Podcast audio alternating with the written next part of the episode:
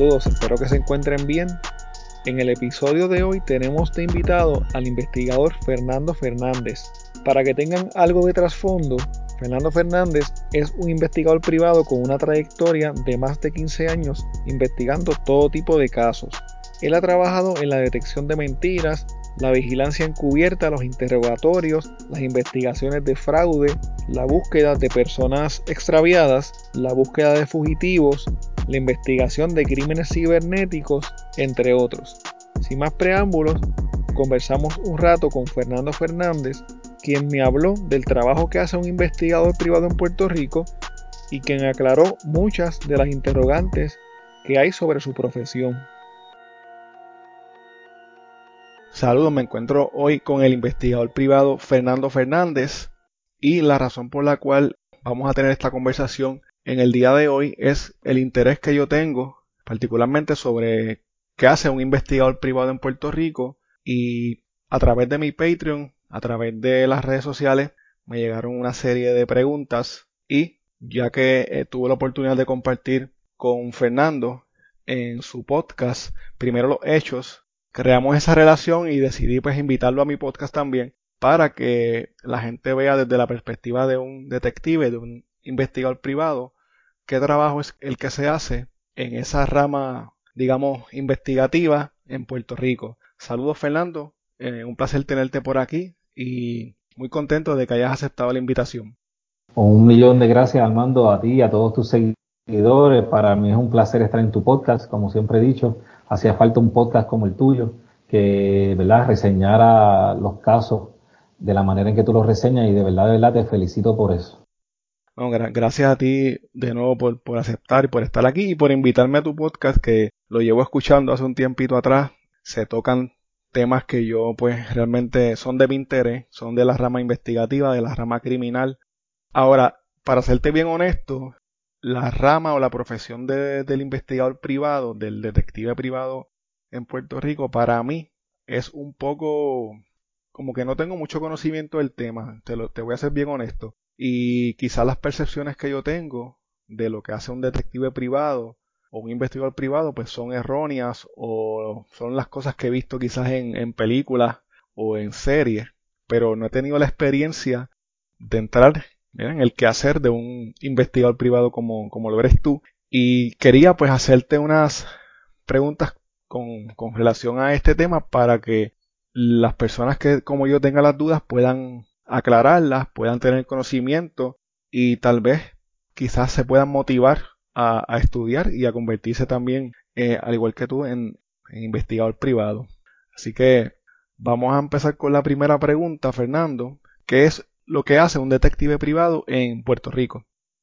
Pues mira, la definición de detective privado, eh, según establece la ley de detective privado aquí en Puerto Rico, es aquella persona que hace investigaciones tanto criminales, civiles o administrativas, y donde pues al, ¿verdad? El, propósito es descubrir la verdad, no importa si es para tu cliente o en contra de tu cliente, y también adicionalmente pues la ley establece que nos permite eh, cobrar por nuestros eh, así que esa es la definición generalizada ¿no? del investigador privado, ¿verdad? Hacer investigaciones o pesquisas con carácter eh, tanto para personas privadas, ¿verdad? Dentro del marco de la ley eh, de aquí de Puerto Rico, como, como, como está establecido en la ley. Eh, hay una parte que mm, como que tuvimos un pequeño problemita ahí técnico, pero entendí que dijiste que la, la misma ley te permite cobrar por esos servicios. No sé si es porque esa palabra se te fue, pero entiendo que dijiste eso, ¿verdad? Sí, exacto. el, el, detective privado pues ofrece unos servicios y está capacitado, exacto, unos servicios profesionales y está capacitado para poder para poder cobrar por los servicios que eh, verdad en ocasiones también hay verdad que uno decide de manera pro bono verdad ayudar a las personas y utilizar el conocimiento de que uno tiene para para ayudar a resolver también algunos tipos de, de casos eh, criminales civiles administrativos. Pero el investigador privado pues básicamente eh, está capacitado para hacer investigaciones y pesquisas y autorizado en ley. Perfecto, excelente. Eh, te iba a hacer una pregunta y era ¿qué te motivó a ejercer esta profesión? qué creó en ti el interés por convertirte o qué te llevó a, convertirte en un detective o en un investigador privado? Eh, mira, cuando en el 2004 yo, yo tenía un negocio de, de computadora, vino un, por así decirlo, como una debacle económica en el país, el negocio no me iba bien y, yo siempre había sido bien fanático de las series de televisión, de CSI Miami, CSI Las Vegas, Magnum, Burn todas estas series en CIWS, eh, Wow, Law and Order. Y entonces, eh, en una ocasión, pues vi un anuncio que decía, estudia investigador forense.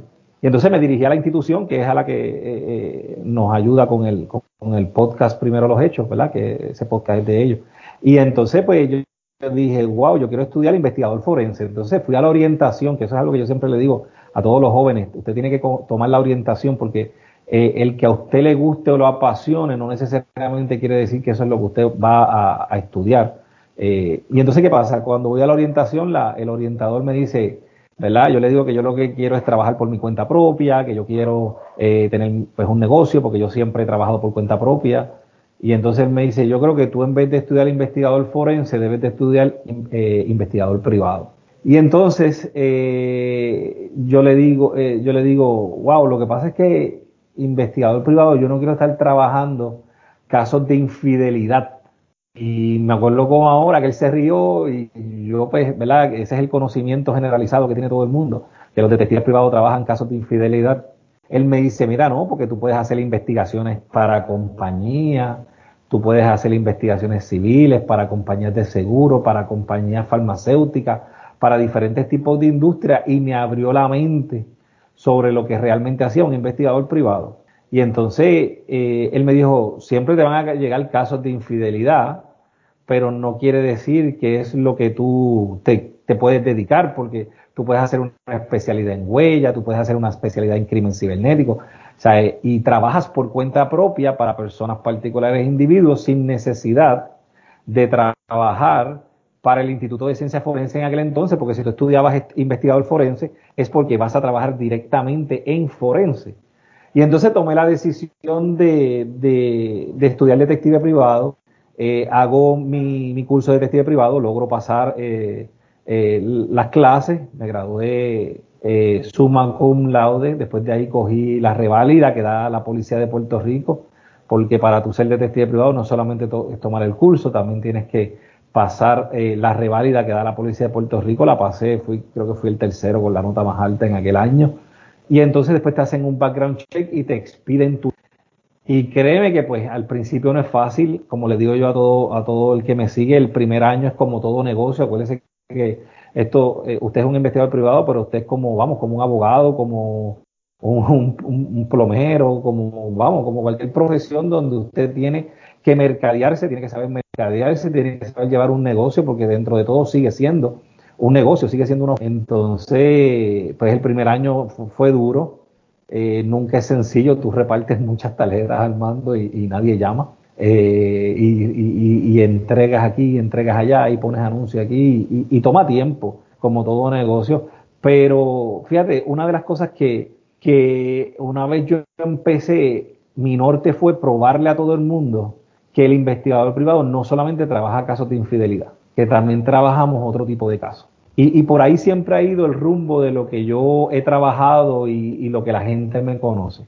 No, y, eso que dices de lo de los casos de infidelidad, por alguna razón, es lo más que había escuchado por ahí. Y he visto hasta los anuncios que ponen en los postes, ¿verdad? Y en las luces para investigar a, si tu pareja te es infiel. Y cuando yo dije que te tenía eh, para entrevistarte, eh, algunas de las preguntas que me hicieron iban por esa rama. O sea, parece que, que la percepción es esa de los casos de, de infidelidad y, qué bueno que, que detengo aquí hoy porque así podemos aclarar pues muchas de las dudas. En la primera pregunta que me contestaste, me hablaste, básicamente me contestaste la tercera pregunta eh, en, en, parte, porque me dijiste que hay una ley que te faculta, ¿verdad?, para ser detective privado en Puerto Rico. Quería entrar entonces en un poquito más específico si pudieses en qué requisitos debes cumplir o debe cumplir una persona que quiera ser detective privado en Puerto Rico.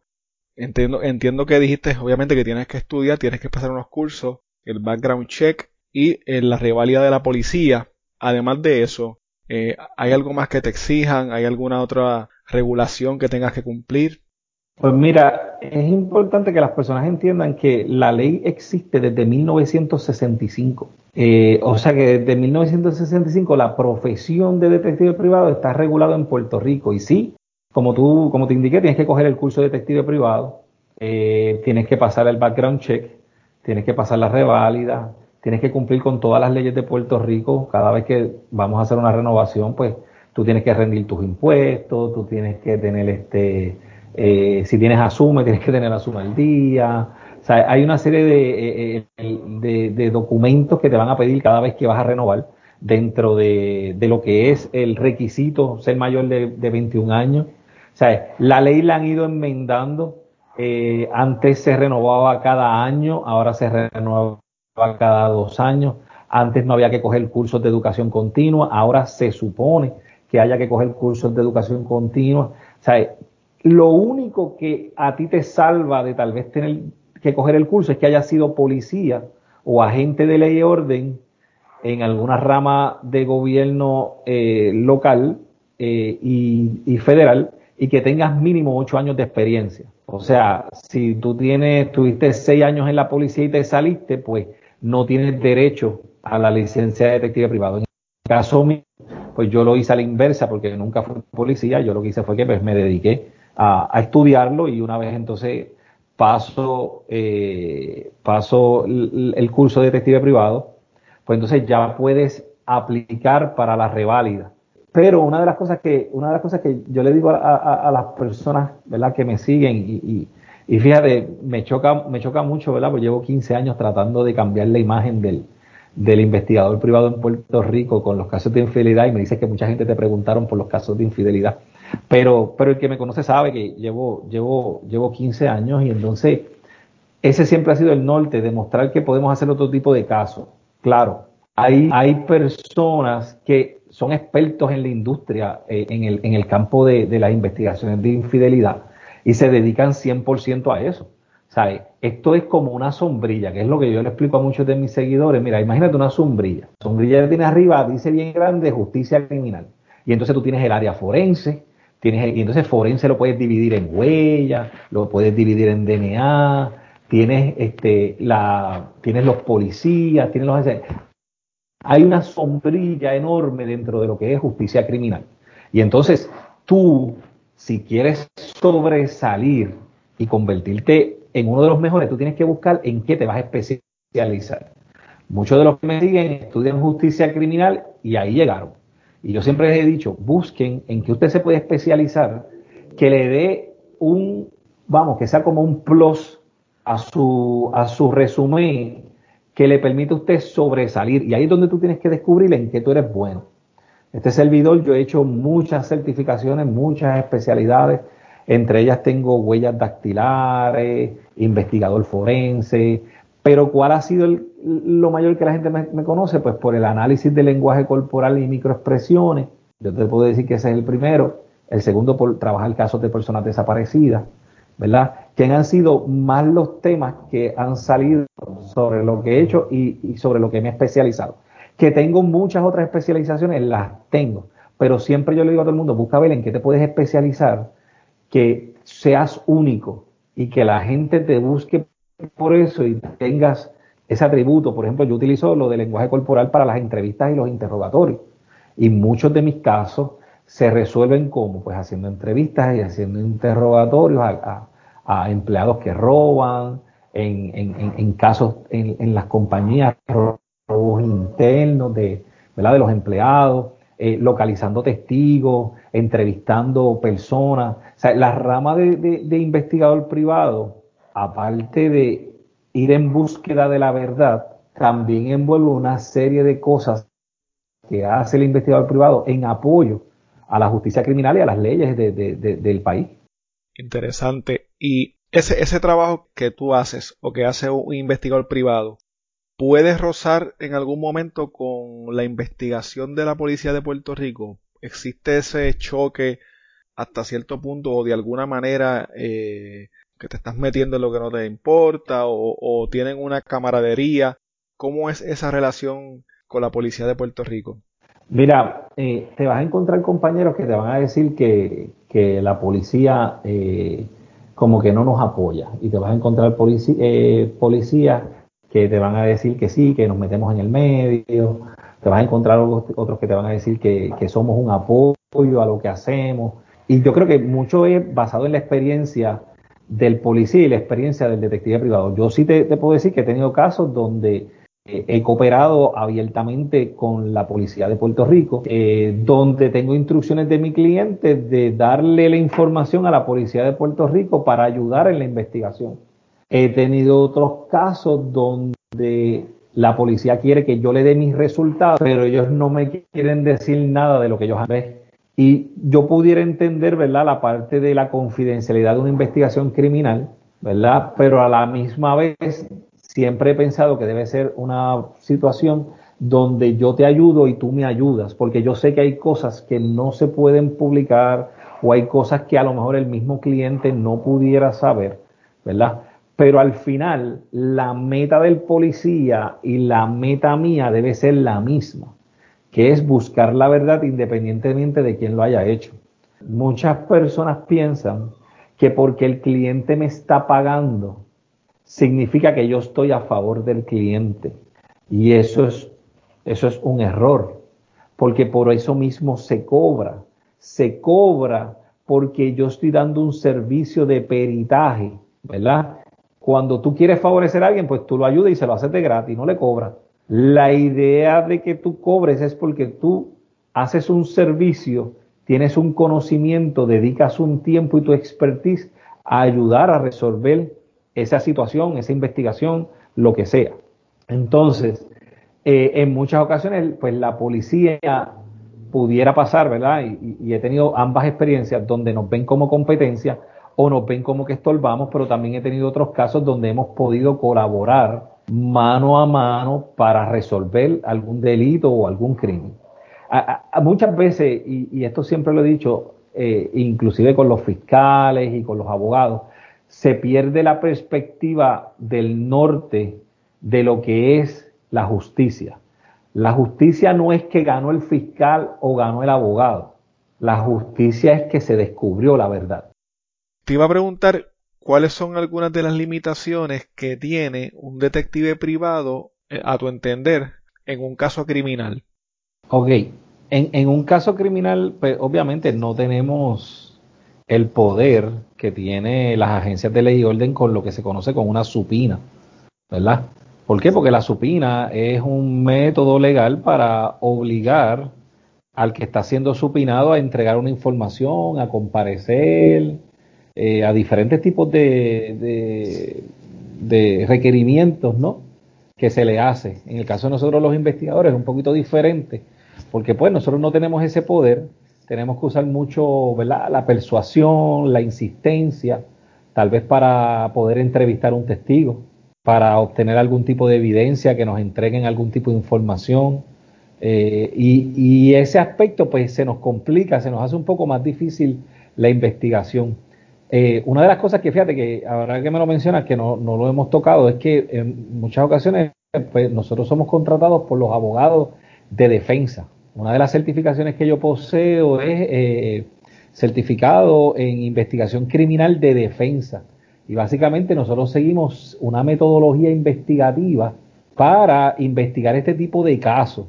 Pues esa metodología investigativa pues conlleva estos seis pasos que tú sigues, ¿verdad? Del pie a la letra para poder verificar y corroborar lo que dice tu cliente basado en lo que se, en lo que se le acusa.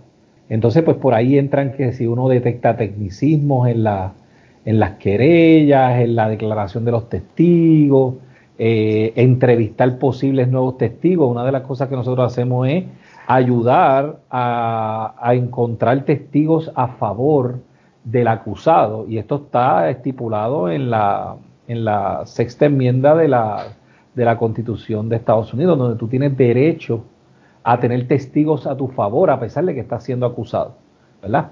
Así que eh, la labor investigativa en los casos criminales se realiza, pero siempre y mayormente, ¿verdad? Mayormente, por no decir siempre, mayormente es con los abogados, porque, y te digo mayormente porque este servidor ha trabajado también con, con la policía de Puerto Rico en conjunto, por ejemplo, estamos investigando un caso y descubrimos un acto criminal que se ha realizado y pues tenemos que notificarlo a, las autoridades, ¿no?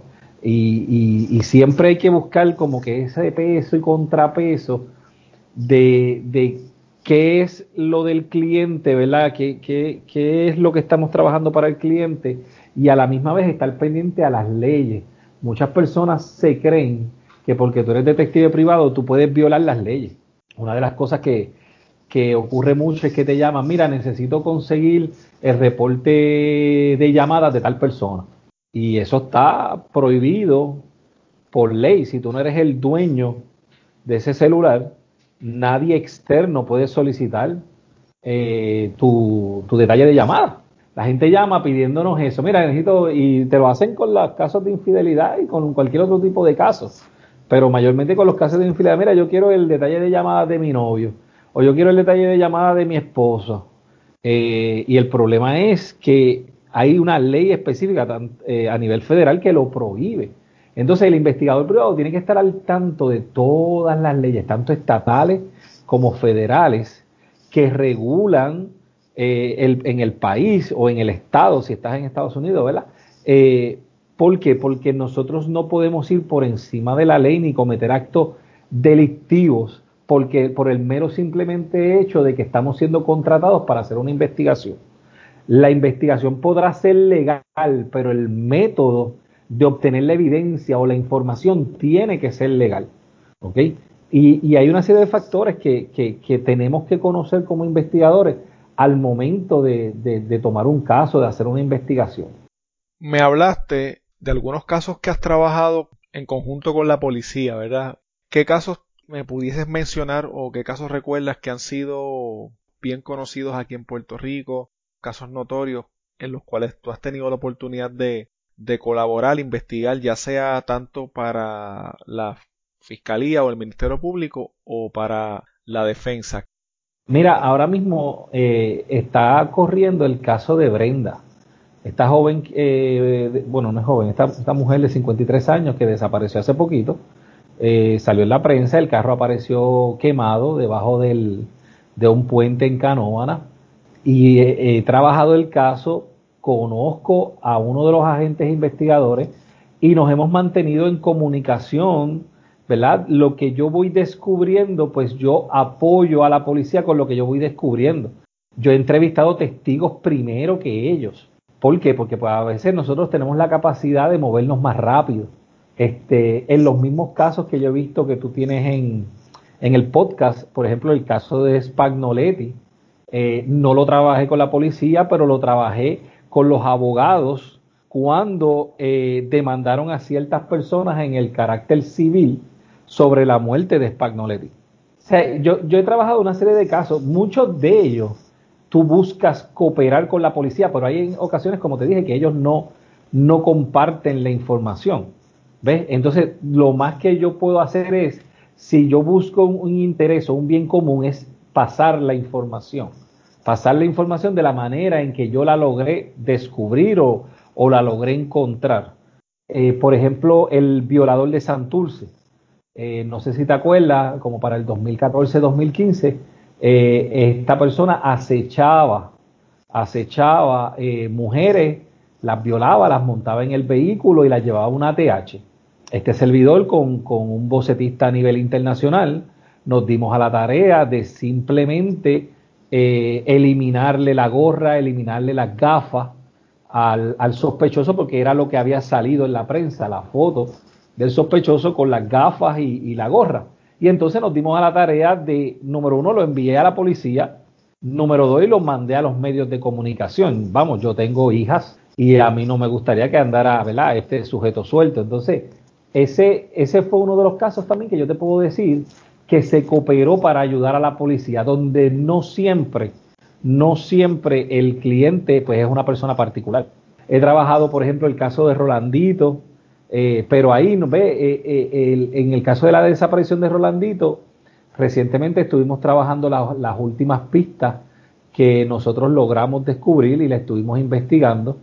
Y las pistas se le pasaron a la policía y con todo el respeto de la policía, en aquel momento la policía no lo trabajó de inmediato y entonces este servidor se dio la tarea de, investigarlo y, está corriendo esa investigación. No se ha detenido, y la policía también tiene la información. Pero ahí esa comunicación no está abierta. ¿ves? Eh, eh, eh, ese es uno de los casos que yo te puedo decir que la policía es bien cerrada en lo que ellos hacen y las pistas que, y las pistas que ellos reciben. ¿Qué es lo que hace este servidor? Pues las trabaja de manera independiente y si entiendo que es un caso que puede ayudar al, pueblo a darle paz, tranquilidad, seguridad, pues en muchas ocasiones los tomamos y los, y, los y, digo los tomamos porque los, los, trabajamos en mi oficina y los trabajamos este pro bono, sin cobrar, porque pues vamos, no, no, eh, ese caso pues no, no se puede, no se cobra. Claro. No, y que es un caso que a pesar de que la familia es la que está directamente afectada por la situación, eh, el, pueblo de Puerto Rico se, se identifica con, con, la familia y especialmente las personas que tienen hijos pueden quizás comprender el sentimiento de los padres que, que están pasando por eso y, y, todo el mundo está a la expectativa de, de qué va a pasar con ese caso. Ese caso particularmente me lo, me lo han pedido mucho el caso de Rolandito, ¿verdad? Que lo trabaje, porque todo el mundo, de cierta forma en Puerto Rico, pues se, se, se, afectó, ¿no? Este, como muchos de los casos que a veces yo, yo trabajo, y por eso mismo los trabajo, porque hay gente que a mí mismo me afectaron o, me, o me, ¿verdad? me llamaron la atención. Y, y hablando de eso, de, de, de esas investigaciones que haces, de la gente que conoces que fueron parte de los casos familiares, ¿has hecho amistad con alguna persona, esto es una, esto es una pregunta que me hicieron y va más, más directamente a lo que es la investigación. Si has usado una estrategia como de hacerte pasar por amigo de una persona para obtener información. Mira, eh, en mis comienzos, ¿verdad? En mis comienzos, una de las cosas que yo llegué a hacer fue disfrazarme. Fue, fue disfrazarme, sí, está en mi libro yo tengo un libro escrito. bigote? No, me disfracé de, me disfracé de sacerdote. Eh, yo necesitaba obtener una evidencia, una foto de un área en, el hospital y entonces descubrí que la, mejor manera eh, de poder eh, tratar de llegar al área, ¿verdad? Era haciéndome pasar por, por sacerdote o por capellán. Básicamente era capellán porque fui yo con otro, fue, fue uno que sí era y fui yo con él vestido con la, con la chaqueta y la, la, cosita blanca esa, tú sabes. El cuello, en el cuello. Sí, en el cuello. Este, te puedo decir que he hecho eso. Eh, en muchas ocasiones, por ejemplo, hay, ciertas reglas a seguir. Por ejemplo, a, a, veces cuando hacemos casos para compañías de seguros, nos prohíben la interacción con el investigado. Te voy a dar un ejemplo. Vamos a poner que yo estoy investigando a una persona eh, por fraude al seguro. Pues eh, tanto los abogados como la compañía del seguro nos dice, mira, necesitamos que le hagan vigilancia, pero no puede haber ningún tipo de interacción con la persona. O sea, yo no puedo llegar con el carro con una goma explotada, por así decirlo, y pedirle ayuda. Mire, caballero, usted me puede ayudar a cambiar la goma. O sea, porque hay ciertos requisitos, ¿verdad? Que va a depender que te puede pedir el cliente y muchas veces son compañías de seguro, ¿verdad? O, compañías corporativas que te dicen eh, no puede haber interacción, ¿ok?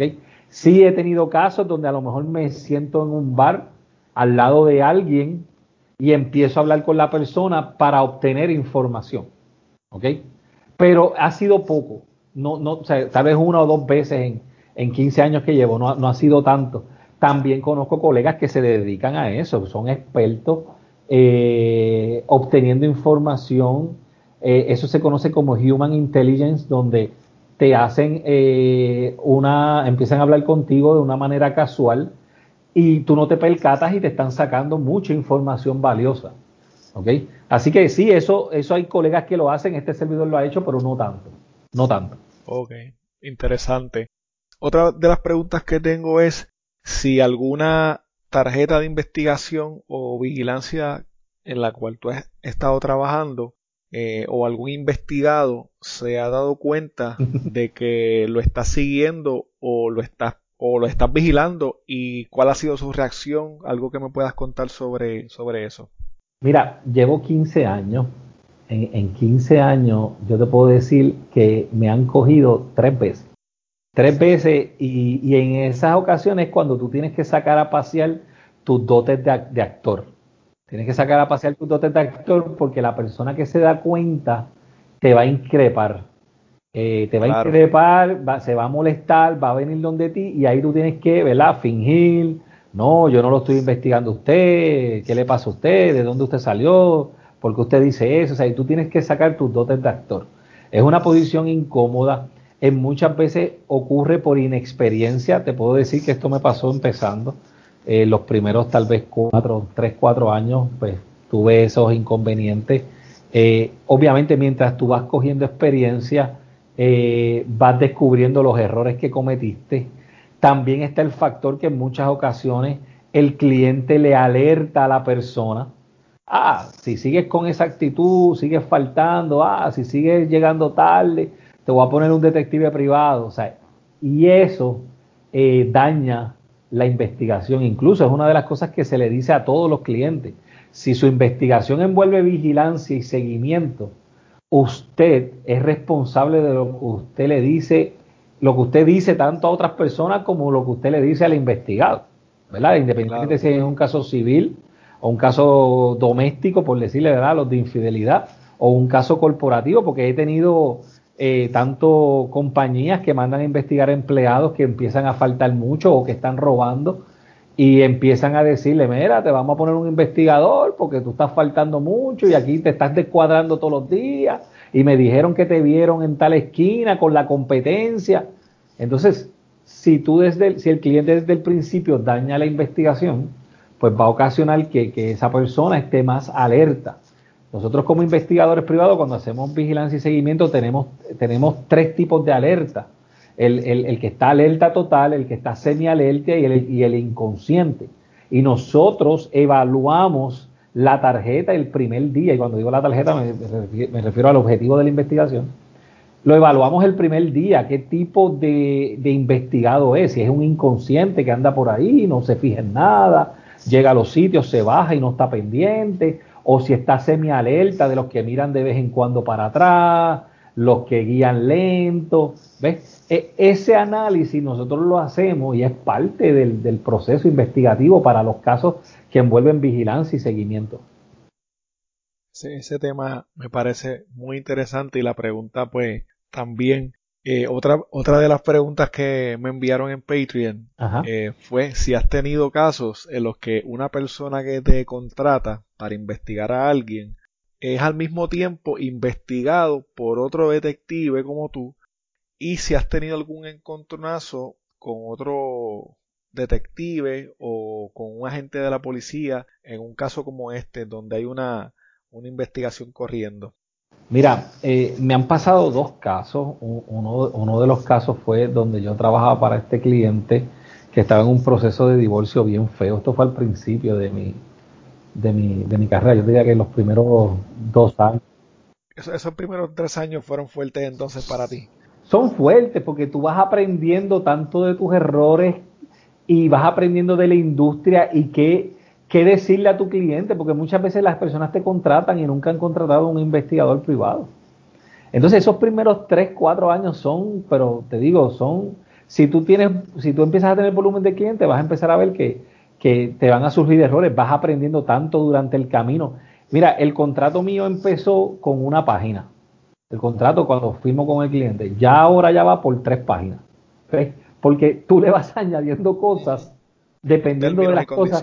Exacto, de las cosas que te van ocurriendo. Pues entonces en ese caso me acuerdo que era un, era un divorcio bastante eh, fuerte la situación entre ambos, se odiaban a muerte. Eh, él tenía contratado, él me había uno, el, el, hombre me había contratado a mí, la fémina lo tenía contratado a él. Eh, él, él, yo descubrí que el otro detective se había involucrado sentimentalmente con la clienta, que automáticamente ya eso tú sabes que es una violación ética de inmediato, pero la otra parte fue bien ingeniosa eh, en ciertos momentos para acusarme de cosas que yo no había hecho. Y yo entonces tuve que eh, defenderme eh, en la división de, detectives privados, porque Puerto Rico tiene una división de detectives privados que maneja la policía de Puerto Rico, que es donde expiden la licencia. Y entonces tú en el camino pues vas descubriendo que no todo el mundo tiene la ética que tú tienes, no todo el mundo tiene los valores que tú tienes, y, te vas a encontrar eh, personas sin escrúpulos. Mira, uno, uno de los problemas que nosotros luchamos en la industria a diario es eh, el probarle al cliente que nosotros hicimos el trabajo. ¿Por qué? Porque hay muchos detectives y, detectives que no, por así decirlo, que no juegan las reglas como son, donde le dicen a la persona, no, yo estuve allí parado de una a cinco y la persona nunca salió. Ajá, ¿qué evidencia tú tienes de que tú estuviste allí parado de una a 5 tomando video? Ah, yo tenía el video, pero se me borró de la cámara. Ah, pero es que como nada pasó, pues yo no grabé nada. Yo tengo que justificarle a mi cliente que yo estuve allí de tal hora a tal hora y la mejor forma es con fotos y video. ¿Ves? Tuve otro caso también donde haciendo un simple emplazamiento, porque no lo hemos tocado, pero los investigadores privados Trabajamos para los abogados haciendo emplazamientos también, ¿sabes? buscando, localizando a las personas, llevándole los documentos, emplazando. Eh, y esta persona pues se molestó, me llamó la policía, eh, tuve que explicarle a la policía que yo estaba haciendo un emplazamiento. Bueno, un problema, eh, simplemente porque la persona se molestó conmigo porque yo lo emplacé. Cuando el emplazador y todo el que nos está escuchando, por favor, recuerde esto, el emplazador no tiene nada que ver con la demanda. El emplazador es simplemente el mensajero que le está entregando a usted la noticia. Ah, que es una mala noticia, sí, lamentablemente, pues mira, es una mala noticia, este, pero usted no la puede coger con él porque él no tiene nada que ver con el caso. Y en este caso, pues este, esta persona, este dentista, eh, la cogió conmigo. La cogió conmigo y me tuve que defender también y probar que yo había cumplido con todos los requisitos de la ley para, para entregarle los papeles. Porque mucha gente se cree que es simplemente entregar los papeles y ya, no, no hay, hay, que, hay que cumplir con unos requisitos para, para hacer la entrega correctamente. Y, y esos son los dos casos que me acuerdo. Algunas personas pueden pensar que tu trabajo viola los derechos de, a la intimidad de un investigado. ¿Qué tú crees sobre esa, ese pensamiento? Pues mira, eh, hay que tener cuidado de la manera en que se obtiene la información o de la manera en que tú ejecutas la investigación. Y ahí es donde entra el conocimiento del investigador y, la pregunta es buenísima y te la voy a dar con un ejemplo que ocurre mucho con las vigilancias, ¿verdad? Eh, a lo mejor yo estoy realizando una vigilancia frente a una casa. A través de la ventana yo veo que la persona eh, por así decirlo, está haciendo algo que no debe. Pues yo cojo mi cámara y grabo para la ventana. Y muchas personas van a decir, ah, le estás violando la privacidad. Pues vamos, para que todos los que nos escuchen, yo quiero que usted sepa que no se le está violando la privacidad. Le voy a explicar por qué. Porque esa es la parte importante. Esa persona que está haciendo eso en la ventana, si yo a plena vista logro verlo desde afuera, no tiene ninguna expectativa de privacidad. ¿Ok? Acuérdese de eso. Si yo desde afuera, desde la calle, logro ver lo que usted está haciendo a través de la ventana, no hay ninguna expectativa de privacidad. ¿Qué es lo que se supone que yo como investigador privado para tomar esa evidencia la tome que sea de manera legal y no invada la privacidad? Que el video yo no puedo entrar completamente por la ventana. Yo tengo que mantener la toma de video que se vea la ventana y lo que ocurre detrás de la ventana. Y ahí yo guardo ese derecho de no adentrarme hasta adentro con la cámara. ¿Ves?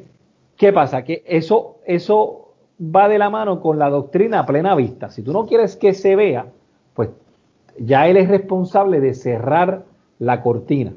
Pero mientras él deje la cortina y yo lo vea pasar y venir, y yo desde afuera con mis ojos lo logro ver, no hay expectativa de privacidad. No hay expectativa de privacidad. También está pasando mucho ahora con los drones, con los drones, que la gente los eleva y vuelan por encima de la residencia. Yo quiero que usted sepa que usted no tiene expectativa de privacidad si un dron sobrevuela por el área de su, de su casa. Ah, que el dron bajó y se metió bien. Ya esos son otros cantares. Pero el dron puede volar por encima de su propiedad. O sea que si yo estoy en mi piscina, este, en mi traje de baño, lo más tranquilo, puede pasar ese dron por ahí y, y yo no tengo nada, ningún recurso legal para poder denunciar a esa persona que utiliza el dron. Va, a depender mucho también de las circunstancias. Por ejemplo, el dron puede estar sobrevolando, tomando el área de la piscina, pero también está tomando el área de la casa. La pregunta es, ¿el dron bajó y tomó directamente hacia la piscina estando tú ahí o el dron simplemente está en la altura tomando video? Porque entonces tendríamos también que prohibirle a Google que grabe ¿verdad? las tomas aéreas que hace para los mapas y todo eso. Y ahí es donde entramos, Armando, en la línea fina, claro, donde tienes que tener algo de conocimiento de la ley como investigador privado para que no violentes esa privacidad de la que nos están preguntando. Y se da mucho, porque mira qué es lo que pasa, tú, tú eres responsable, ¿verdad?, de, de tu casa y del alrededor de tu casa, pero tú no eres tu expectativa de privacidad no sube por los bordes de la casa hacia el cielo y así hacia el infinito, ¿verdad que no? Porque si no, los aviones no pudieran volar, los, los helicópteros no pudieran volar. ¿Sabes por qué? Porque entonces estaría todo el tiempo invadiendo la privacidad. O sea que es importante entender de leyes y tener un conocimiento también de a veces ocurren jurisprudencias que, que marcan y definen qué se puede hacer y qué no se puede hacer. Hasta tanto no ocurra algo que cambie eso, pues mira, no, o sea, por ejemplo, vamos a poner que alguien sobrevolando un dron eh, lo baja tanto y la persona lo acusa y a la persona lo arrestan eh, y a lo mejor le radican cargos, ¿verdad? Por, por, por, no sé, por grabación, ¿verdad? Por invasión a la privacidad, no sé, los cargos que le radiquen. Pero entonces eso se tiene que sostener en el tribunal y se tiene que probar. Y entonces, una vez se sostiene en el tribunal y ocurre una jurisprudencia, pues entonces ya eso puede regular eh, lo que se hace. Mientras tanto, hay que seguir las leyes que tiene, que tiene Puerto Rico, que tiene Estados Unidos, referente al uso y manejo de, por ejemplo, de este tipo de equipo. Y siempre el investigador privado tiene que estar pendiente de no violentar la privacidad del que está investigando. Eso, eso es clave y siempre tenemos que tratar de obtener la información y, y la evidencia de la manera más legal, o no de la manera más legal, de la manera legal. ¿Ok? Y, hay que estar bien pendiente. O sea, es una profesión que envuelve muchos factores de, riesgo. Una de las preguntas que he tomado por costumbre hacerle a los invitados que he tenido hasta el momento en mi podcast, que son expertos en algún, en algún área en específico, es cuáles son algunos de los conceptos erróneos que la gente tiene sobre tu trabajo. Eh, el, primer concepto erróneo es que podemos violentar la ley para obtener algún tipo de evidencia. Eh, me saca mucho por el techo las series de televisión, por ejemplo, soy fanático de Magnum, Magnum PI, lo están dando ahora eh, como un, es como un remake, como que lo volvieron a hacer con actores nuevos y todo. Y a cada rato veo que él llega a la puerta de donde está el sospechoso que no está en la casa y entonces abre la puerta con el, con el, con el clip para meterse a la casa y eso pues hace daño a la industria. Eso hace daño a la industria porque no es la realidad de lo que hacemos los investigadores privados. Eh, e, ese, ese yo creo que es el, el factor número uno, que las personas piensen que podemos hacer cosas ilegales para obtener información. Y número dos, que piensen que solamente nos dedicamos a casos de, de infidelidad cuando habemos muchos colegas que hacen diferentes tipos de, de trabajos dentro de, esta misma profesión. Por ejemplo, yo quiero que tú sepas que para tú tener una compañía de seguridad, de guardias de seguridad, el dueño de la compañía o el principal funcionario ejecutivo tiene que ser un detective privado y lo establece la ley. Así que es una profesión que ocupa muchos rangos. Por ejemplo, tú te vas a una farmacéutica y el director de seguridad de la farmacéutica o de la manufacturera probablemente es detective privado y tiene una licencia de detective privado. Así que lo importante es que la gente entienda que el detective privado es una herramienta con unos conocimientos y un expertise en, en, muchas áreas y en algunas ocasiones, como yo, que hemos tomado ciertas ramas y nos hemos especializado. Y esas personas le pueden ayudar a usted. Mira, a mí los casos de personas desaparecidas, muchas veces yo los trabajo y, y los trabajo pro bono. Yo después del huracán María trabajé siete casos de personas desaparecidas, logré resolver cinco, hay dos que no pude resolver, pero uno sé dónde, eh, uno sé lo que pasó y creo que sé dónde está el cuerpo, se lo pasé a la policía, pero no, no, no hicieron nada. y el otro es el caso de Nelson Jonathan, que es el joven autista que desapareció después del huracán María. Esos casos que yo trabajé, yo quiero que tú veas la importancia del investigador privado. El investigador privado toma la investigación desde el principio y ese peso de la familia, de la familia tener que hacer las cosas ellos, que a la misma vez están envueltos emocionalmente, que se desesperan, que no saben a dónde llamar, a dónde ir, a quién recurrir. Ahí es cuando entra la figura del investigador privado, que es una persona que tiene el conocimiento de, cómo investigar a una persona desaparecida, de que no tiene emociones, porque sí yo siento, ¿verdad? Pero no es un familiar directo mío. Por ende, mi mente va a estar más clara para investigar, a diferencia de los familiares que están abrumados, Por la desaparición del familiar. Y entonces, el yo poder ofrecer de mi talento y de mi, y de mi, conocimiento para ayudar a, a las personas en el área de las personas desaparecidas, mira, ha sido bien gratificante para mí eh, yo, a mí, la Asociación Internacional de Investigadores, eh, la Asociación Mundial de Investigadores me otorgó el premio de Investigador Internacional del Año en el 2018 por esos siete casos de personas desaparecidas. Vamos, no es resolver el caso, es lo que tú lograste hacer, cómo, cómo, el, cómo, cómo tú ayudaste a la gente, ¿verdad? Y, y esa es la figura del investigador privado. Y eso es lo que yo quisiera que las personas escuchando este podcast se lleven. Que mire, usted tiene algún problema, usted puede tratar de contactar a un investigador privado. ¿verdad? problemas legales, problemas de descubrir la verdad. Una de las grandes satisfacciones que yo siempre me llevo es cuando tú estás buscando una persona, por ejemplo, esto pasa, fuiste dado en adopción y, y tú no sabes quiénes son tus padres, 30 años después descubres que fuiste adoptado y empiezas a buscar a tus, a tus verdaderos padres y no sabes cómo, por dónde empezar, recurres a un investigador privado y el investigador privado localiza a tus padres que te llevan también buscando porque después se arrepienten porque la sangre siempre llama, ¿entiendes, hermano? Entonces, así yo tengo el caso de Brenda Lisset, que era una joven sordo, sordo, sorda, que ella fue dada en adopción y 40 años después estaba buscando a su familia. Y logramos reunirla. Entonces, sí, tenemos que tener cuidado, ¿verdad? Con, ciertas investigaciones y cómo las manejamos y estar seguros, ¿verdad? De que cumplimos y no violentamos ninguna ley, pero a la misma vez está el proceso gratificante del trabajo que realizamos, al igual que los muchachos de la policía, créeme que cuando los muchachos de la policía resuelven un asesinato, ellos se sienten bien y y sienten esa, esa satisfacción de haber ayudado a esa familia. Y esa es la labor del investigador privado también, es la misma. La, idea es que no seamos competencia, que podamos ayudarnos los unos a los otros. De verdad que te tengo que agradecer tu tiempo y tengo que decirte que a veces te hacía alguna pregunta y me contestabas dos y tres preguntas de las que ya tenía para hacerte.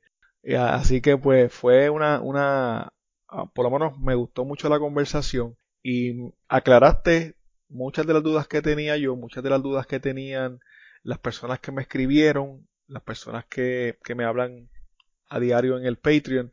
Y te quería hacer una última pregunta y era más bien de darte la oportunidad de si tienes algún anuncio que te gustaría hacer, por ejemplo, a dónde te pueden encontrar, cuáles son tus redes sociales, alguien que esté interesado en, contratarte para obtener tu servicio. Sé que también trabajas en, el podcast Primero los Hechos, así que te doy el, el, espacio para que nos dejes saber ¿verdad? cómo podemos contactarte eh, en el caso de que a alguien le interese. Mira Armando, te agradezco la oportunidad de esta entrevista, de verdad que eh, soy fiel oyente de tu podcast y, de verdad que la has sacado del parque, como decimos por ahí, con, con tu podcast y te agradezco enormemente. Mira, eh, a mí me pueden conseguir en Facebook, la red social donde más yo me envuelvo es en Facebook. Me pueden conseguir como Fernando Fernández. Si no me encuentra, ponga a arroba detective Fernando Fernández y le voy a salir. También estoy en Instagram como arroba detective Fernando Fernández. En YouTube estoy como Fernando Fernández, investigador privado.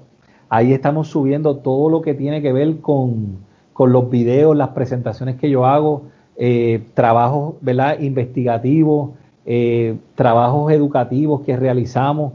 Eh, puede entrar ahí y puede ver el canal de, YouTube. Otra de las cosas es mi página de internet www.elartededetectarmentiras.com.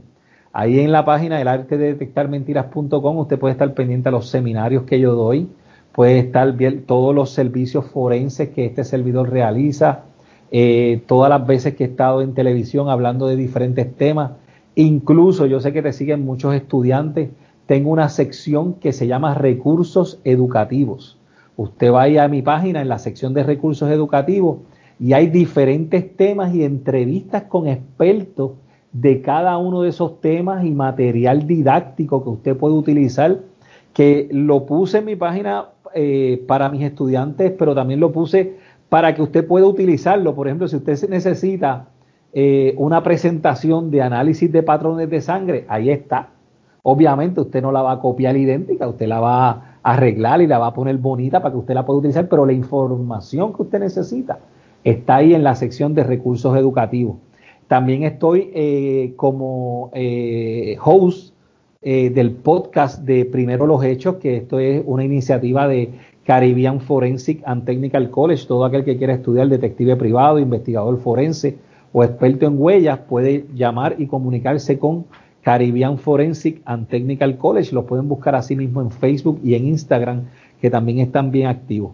Armando, para mí ha sido un placer eh, el que tú me hayas invitado a este podcast, porque créeme que de verdad, de verdad hacía falta algo como lo que tú estás haciendo. No me canso de decírtelo eh, sé que te lo he dicho muchas veces, pero te lo voy a seguir repitiendo porque cada vez que sale un podcast, uno de los primeros que lo escucha soy yo y se lo he recomendado a mucha gente. Eh, pronto estaré preparando mi, mi, canal de YouTube para hacer entrevistas en vivo y quiero contar con tu presencia. Así que vamos a estar eh, colaborando juntos una vez más y te agradezco esta invitación.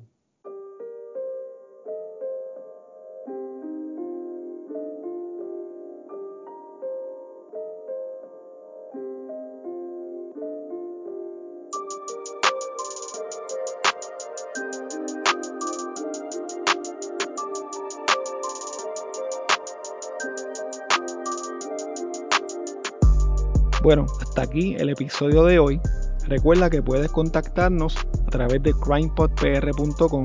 Síguenos en Facebook, Instagram y Twitter como CrimePodPR, en donde estaremos subiendo contenido relacionado a los temas con los que vamos a estar trabajando y sobre noticias de casos criminales principalmente. Recuerda también suscribirte a este podcast en tu aplicación favorita para podcast y compartirlo con las personas que conoces. También puedes apoyarnos a través de patreon.com diagonal crimepodpr en donde vas a tener acceso al contenido que utilizamos para poder hacer las investigaciones, como por ejemplo documentos, enlaces, fotos adicionales a las que subimos a las redes, videos, análisis de los casos, entre otras cosas que vamos a estar añadiendo poco a poco. Muchas gracias y hasta la próxima semana.